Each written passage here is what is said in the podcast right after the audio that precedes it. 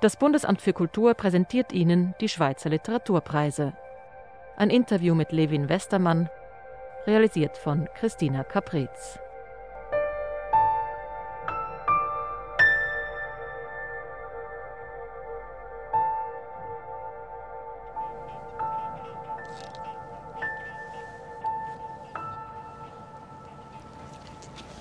Levin Westermann, wir sind hier am Bielersee am Hafen angekommen. Wo haben Sie mich hier hingeführt? Wir sind rausgegangen auf den langen Steg, wo die kleinen Boote anlegen auf der einen Seite und auf der anderen Seite fahren die großen Schiffe, die die äh, Touristen oder Ausflügler zur Petersinsel fahren, raus und rein. Und ja, man kann hier in diesem Steg so mehr oder weniger vielleicht 200, 300 Meter in den See rausgehen. Und wir stehen jetzt ganz an der Spitze. Sie leben seit 2009, seit dem Literaturstudium in Biel. Mhm. Was ist toll an Biel? Warum, was fasziniert Sie so, dass Sie so lange geblieben sind? Mm, wir stehen drin zum Teil. Ich mag den See, ich, ich mag die Landschaft, die Natur. Ich, ich bin sehr viel draußen. Ich laufe sehr gerne, renne, Sport, Berge rauf und runter. Ich wohne hier direkt am Jurafuß. Das heißt, äh, man sieht es hier auch, da oben ist Magling.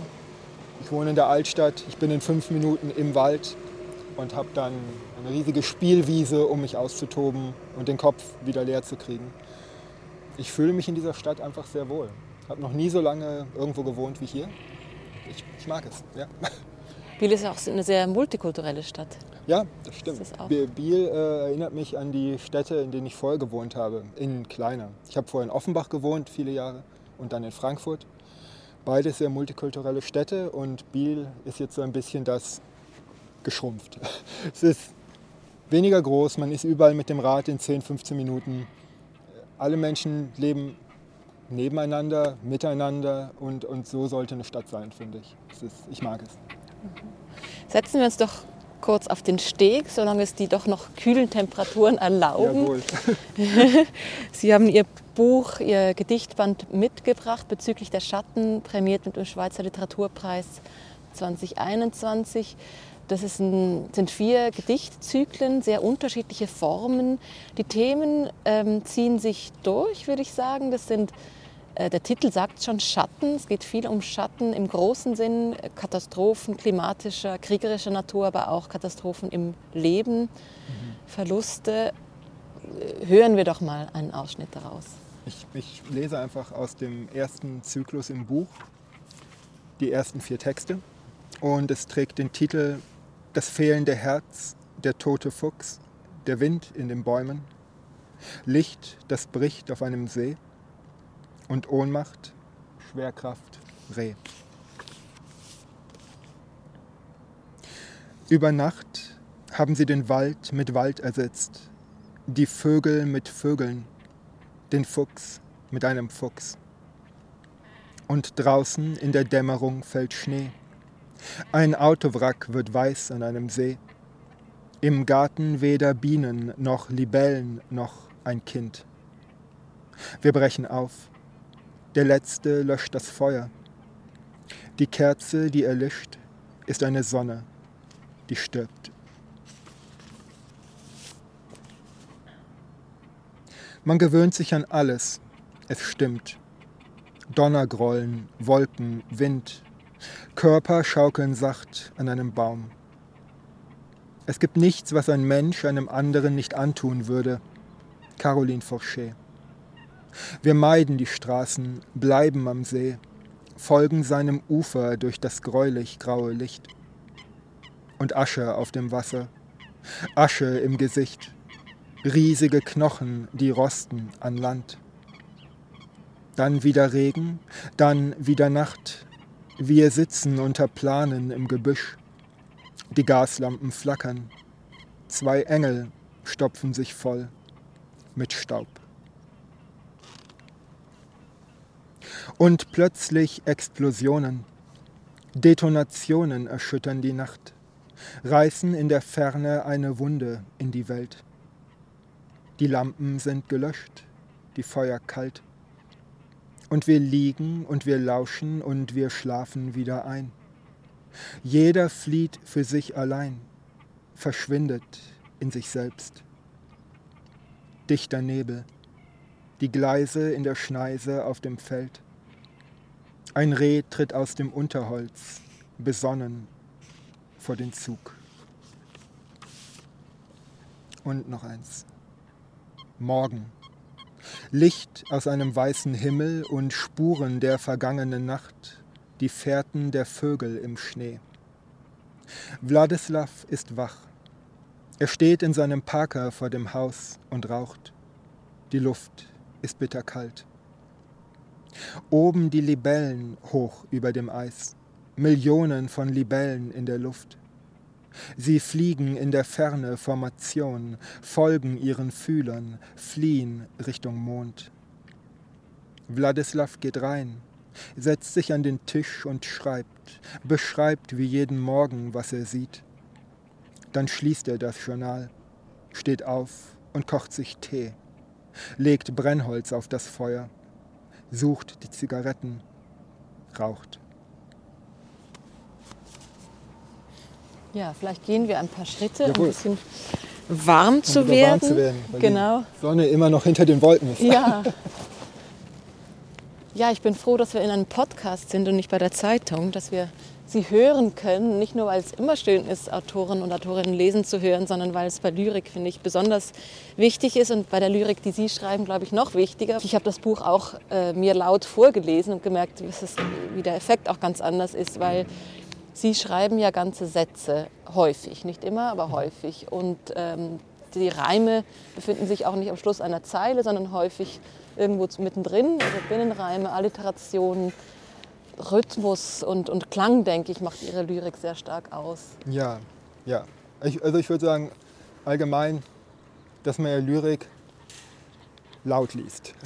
Das ist etwas, was ich immer tue. Ich, ich lese jeden Gedichtband laut. Und eigentlich alle Menschen, die Lyrik schreiben, die ich kenne, lesen laut. Und gleichzeitig ist der Klang ja auch das, was beim Schreiben vorgibt, wie es weitergeht.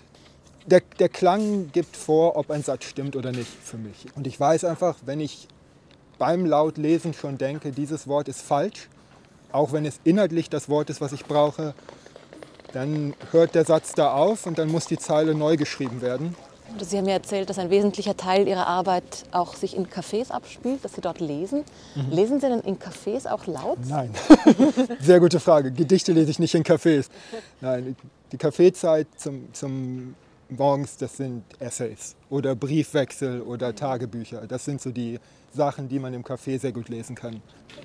Sie bedienen sich ganz verschiedener Formen, auch Traditionen. Da gibt es kurze Passagen konkreter Poesie. Da gibt es Stimmungen, Landschaften, die Sie auch sehr anschaulich schildern. Da gibt es wieder sehr Abstraktes. Denken Sie, zeitgenössische Lyrik ist so frei, dass man sich überall bedienen kann? Oder schreiben Sie sich in eine bestimmte Tradition ein? Ah, nein. Ich, ich, nein, ich, ich schreibe einfach Gedichte. Also ich, ich denke nicht darüber nach, in irgendeine Tradition reinzukommen. Ich, ich denke, alles, alles, was man heutzutage schreibt, ist zeitgenössisch und aktuell. Und die Form spielt dann im Endeffekt überhaupt keine Rolle. Es ist einfach, klingt ein bisschen blöd, aber es ist ein, es geht in, es ist ein bisschen wie bei der Musik mit den Remixen, mit den Sachen, dass einfach alle Richtungen kommen zusammen, weil es gibt sie. Es gibt sie und, aus, und das war schon immer so. Das ist das Ding, was oft vergessen wird. Es war auch in der klassischen Musik so. Es gab schon vor denen, die wir jetzt alle feiern, gab es schon andere und man bedient sich und äh, es entsteht etwas Neues.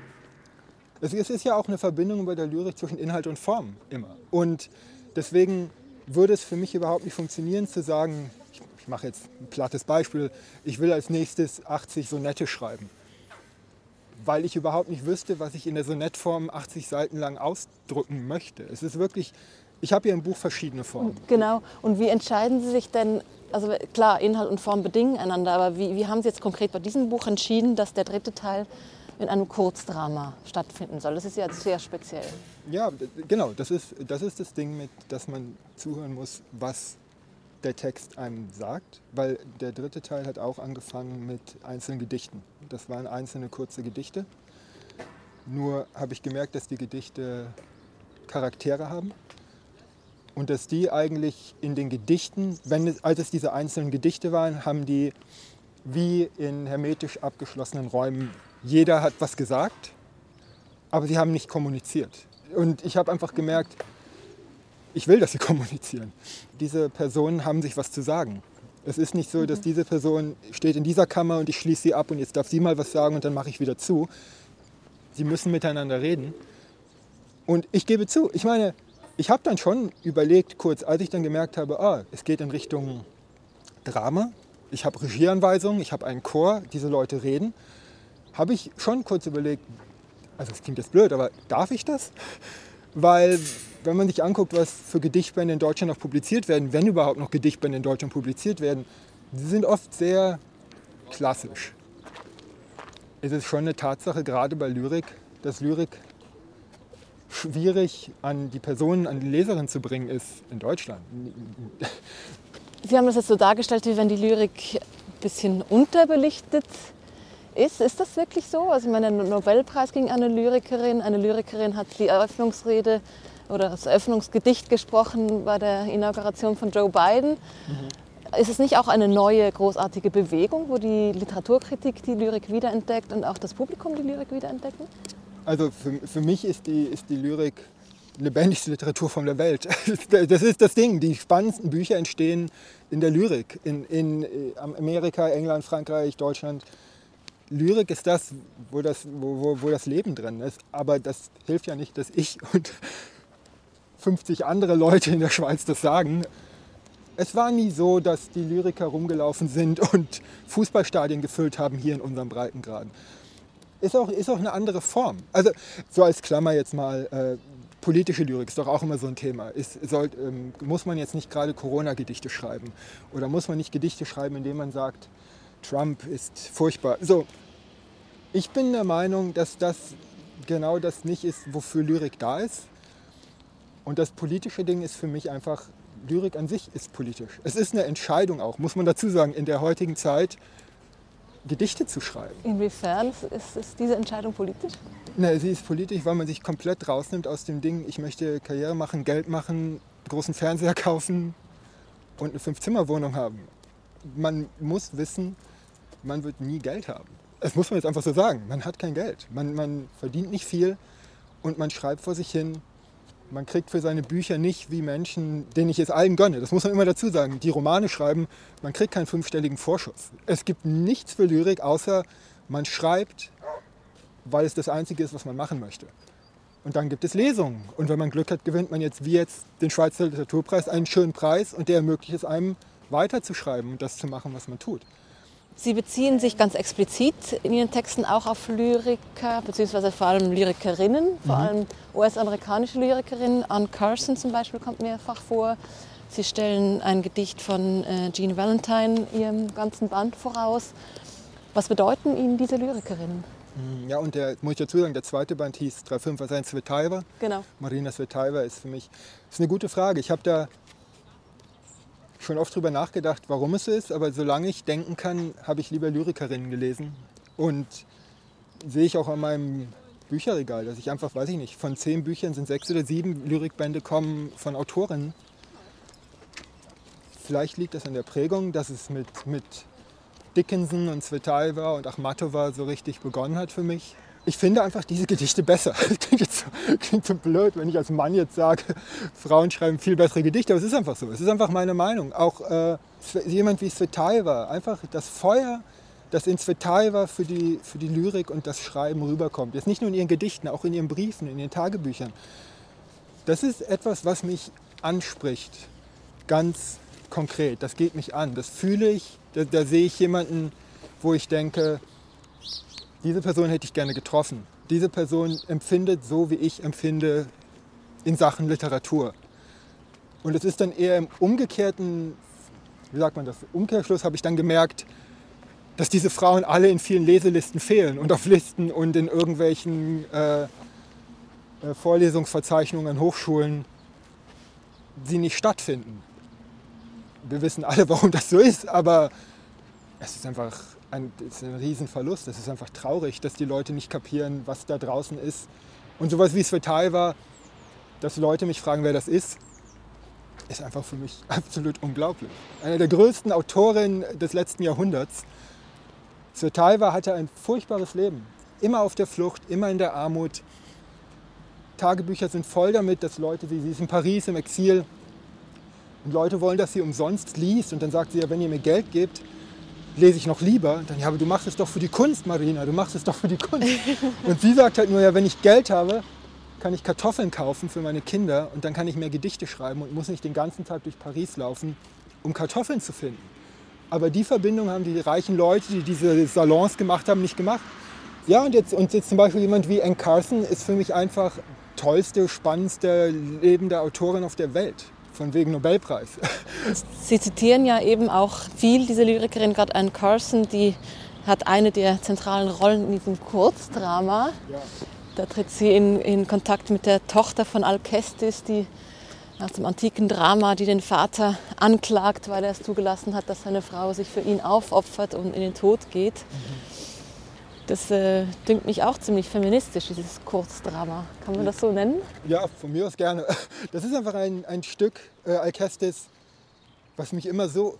Oh, da können wir eigentlich eine große Klammer aufmachen. Diese ganzen alten griechischen Stücke und, die, und auch die Metamorphosen obendrauf aus Rom, man kann verrückt werden, wenn man die liest. Also wenn man die einfach aus einem normalen Blickwinkel liest, dass es Männer gibt und Frauen und eigentlich alle gleich sein sollten, es ist furchtbar. Und ich meine, was oft einfach nicht gesagt wird, ist, dass da vor tausenden Jahren die Grundlagen dafür gelegt wurden, wie gedacht wird. Die ganzen Philosophen, die wir alle verehren, Aristoteles und so weiter, wie die über Frauen gesprochen haben, da zieht es einem alles zusammen. Das ist, Frauen werden mit Tieren verglichen, Frauen wird abgesprochen, irgendetwas zu haben, was Männer haben. Und das sind die Grundlagen der westlichen Philosophie. Unter diesem Gesichtspunkt habe ich dieses Drama geschrieben. Der Zyklus heißt ja weiblich, Kind, stumm. Weil das ist die offizielle Bezeichnung der Tochter im Theaterstück. Und das ist unglaublich. Alle die Töchter haben keine Namen und die Söhne haben Namen. Das ist es. Selbst der Sohn, der glaube ich nur eine Zeile hat, hat einen Namen. Nur die Tochter keinen Namen, keinen Ton, darf nur rumstehen und zugucken, wie alles den Bach untergeht. Und ich wollte ihr eine Stimme geben. Das hat mich einfach so genervt, dass sie nichts sagen darf deswegen, da, da gebührt dann nämlich auch zum Beispiel wieder Anne Carson oder anderen Menschen, die diese Stücke neu übersetzt haben. Ein groß, weil die meisten Reklamübersetzungen, die man deutschen Schulkindern oder Menschen an den Kopf wirft, sind sehr langweilig. Sie sind so verstaubt und trocken, wie das Vorurteil sagen würde, ein Drama aus Griechenland aus dieser Zeit ist. Und Anne Carson hat das Ganze einfach wieder mit Leben gefüllt. Ich kann es nicht anders sagen. Sie Sie, sie nimmt Antigone, macht daraus was, das heißt Antigonik. Und es gibt eine tolle Ausgabe mit Zeichnungen drin.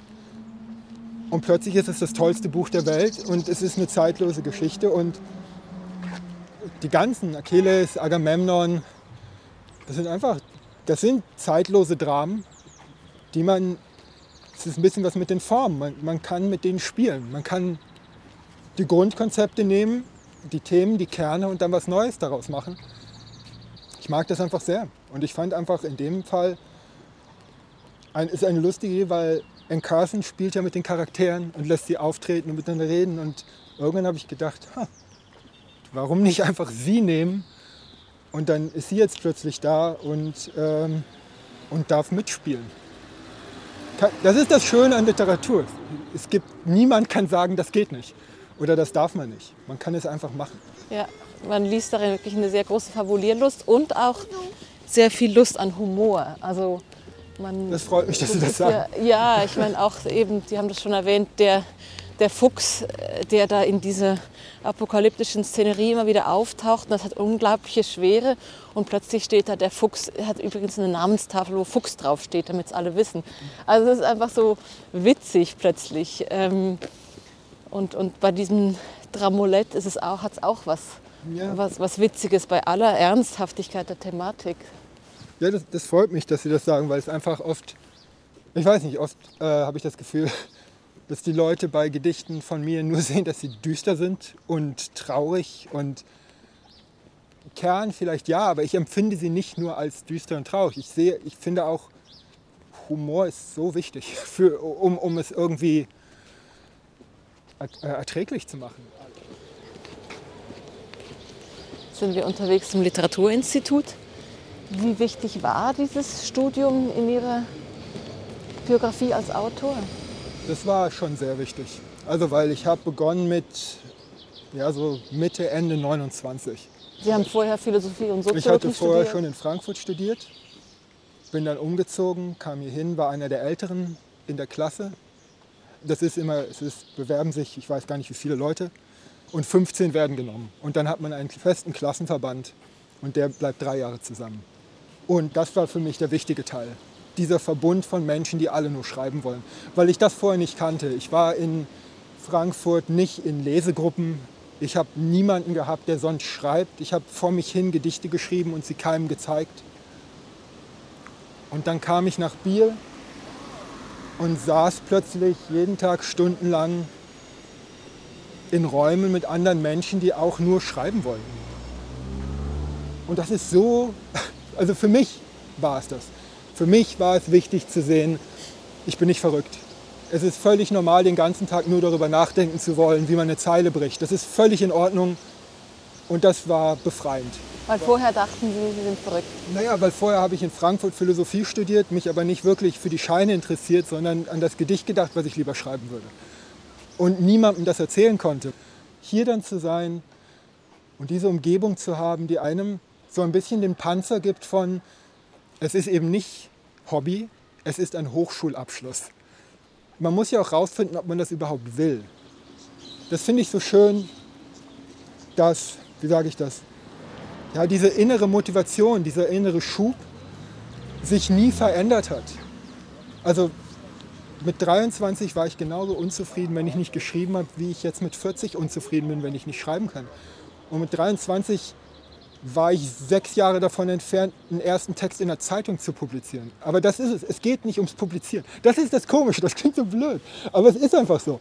Man schreibt das Zeug nicht, um es zu publizieren. Natürlich ist es dann toll, publiziert zu werden. Aber dafür schreibt man es nicht. Und deswegen auch ein, übrigens ein Argument für Biel.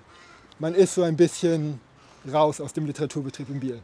Man kann hier sein Zeug machen, aber man ist nicht ich bin nicht in Berlin, wo die ganze Zeit Lesungen sind und Veranstaltungen und man kann hier am Rand sein Zeug machen und dann wird ein Buch publiziert und dann für zweieinhalb Minuten nimmt irgendjemand wahr, dass man da was gemacht hat. Und dann kann man wieder schreiben. Und das, darum geht's. Ja. Das Institut ist jetzt gleich auf der anderen Straßenseite. Mhm. Ja, jetzt stehen wir hier vor dem Literaturinstitut, wo Sie drei Jahre lang studiert haben. Vor zehn Jahren so Größenordnung. Ein schöner alter Bau mit noch Jugendstilelementen, gleich bei der Altstadt von Biel.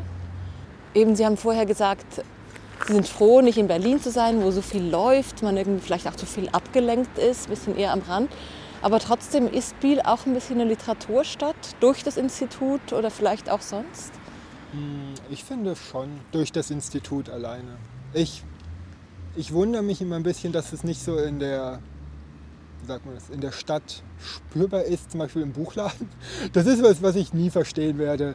Seltsam, dass es nicht in Biel, im Lütti, einen halben Tisch gibt mit Publikationen von Abgängern. Und das kann man, finde ich, nicht mal mit verkauft sich nicht, weil Arno Kamenisch, Michael, es gibt genug Leute, die Leute kaufen, die hier studiert haben und man könnte einfach einen kleinen Tisch Man machen. kann es auch deswegen promoten. Das meine ich, es, es ist eine Verbindung, auf die man auch ein bisschen stolz sein könnte. Aber mein Gott, stolz, was heißt das schon? Gibt es denn noch andere, die nach dem Studium hier geblieben sind wie Sie? Ja, Eva Maria Leuenberger schreibt auch Gedichte, hat den Basel Lyrikpreis letztes Jahr gewonnen, wohnt gegenüber von mir in der Altstadt. Eine Zeit lang waren hier noch viele Leute, aber die sind alle weg. Die waren vielleicht nicht so Fans vom Wald und, und, und Seen und rumlaufen, aber ja. ich glaube, es liegt auch ein bisschen daran, dass ich gemerkt habe hier, wie meine Routine funktioniert. Ich, ich mag Routine. Ich, ich, es funktioniert für mich zum Arbeiten. Ich finde nichts daran langweilig. Das wahrscheinlich braucht, muss man sich auch eine gewisse Routine selber setzen, wenn man so was Freies macht, wie freier sehr Lyriker zu sein. Ja. Absolut. Also einfach, man muss, es ist eben nicht dieses in den Tag reinleben und schauen und ach, passiert schon was. Es ist wirklich, wie, wie, wie als würde ich ins Büro gehen. Es ist jeden Morgen früh aufstehen und dann, als die Cafés offen waren, von neun bis zwölf ins Café, nur um zu lesen und dann nach Hause und dann Lyrik lesen. wenn man an einem Text arbeitet, morgens schreiben, mittags lesen, abends schreiben. Es, es, muss, es muss immer gleich sein. Und in der Mitte diese 90 Minuten, zwei Stunden laufen. Es ist schon streng strukturiert, aber sonst wäre es zu viel Freiheit. Klingt blöd, aber ist so. Wenn man völlig frei ist, was man mit seiner Zeit macht, sonst kann es auch nach hinten losgehen. Und es ist sehr gut, dass es so Ordnung gibt. Jetzt haben Sie den Schweizer Literaturpreis bekommen für Ihren Band bezüglich der Schatten. Was bedeutet Ihnen der Preis? Das ist immer so komisch, wenn ich das sage, aber bei Preisen, es ist immer zuerst eine große Erleichterung. So blöd es klingt, wegen der finanziellen Seite, weil man irgendwie Geld verdienen muss. Sie leben ja allein vom Schreiben. Das meine ich. Ich, ich lebe von Auftritten und Preisen und Stipendien. Und gerade mit Lyrik ist mir bewusst, dass das ein Wunder ist, dass es jetzt schon so lange in Anführungsstrichen klappt. Aber natürlich, ich, ich sage immer, ich muss, ich muss Äpfel, Kaffee und Nudeln kaufen. Und immer wenn ich einen Preis gewinne, denke ich, ich kann wieder für 18 Monate Pasta kaufen. Das ist großartig. Und das ist das mit dem kleinen, mit der politischen Entscheidung zum Schreiben auch. Ich habe keine großen Sprünge drin. Ich weiß einfach, dass dieser Alltag aus Bücher kaufen, arbeiten, schreiben, leben, das ist es. Ich würde es für nichts tauschen wollen. Ich will nicht im Monat plötzlich 5000 Franken haben und dafür nicht das tun, was ich tun will. Weil das, das ist kein Urteil über kapitalistische Weltsysteme, aber das ist das, was man tut. Man verdient fünf Tage lang sein Geld, um sich dann zwei Tage zu freuen, dass man jetzt mal Zeit für sich hat. Und so, so sehr man beim Schreiben, wie ich es empfinde, eigentlich sehr oft schlecht gelaunt rumläuft und nicht weiß und hofft und tut und dann immer noch unzufrieden ist, selbst wenn man was geschrieben hat, äh, ist das eine Form von Freiheit, die ist unbezahlbar für mich, dass man das tun kann. Ja. Das ist doch ein wunderschönes Schlusswort. Ganz okay. herzlichen Dank, Levin Westermann, für dieses Gespräch. Gerne.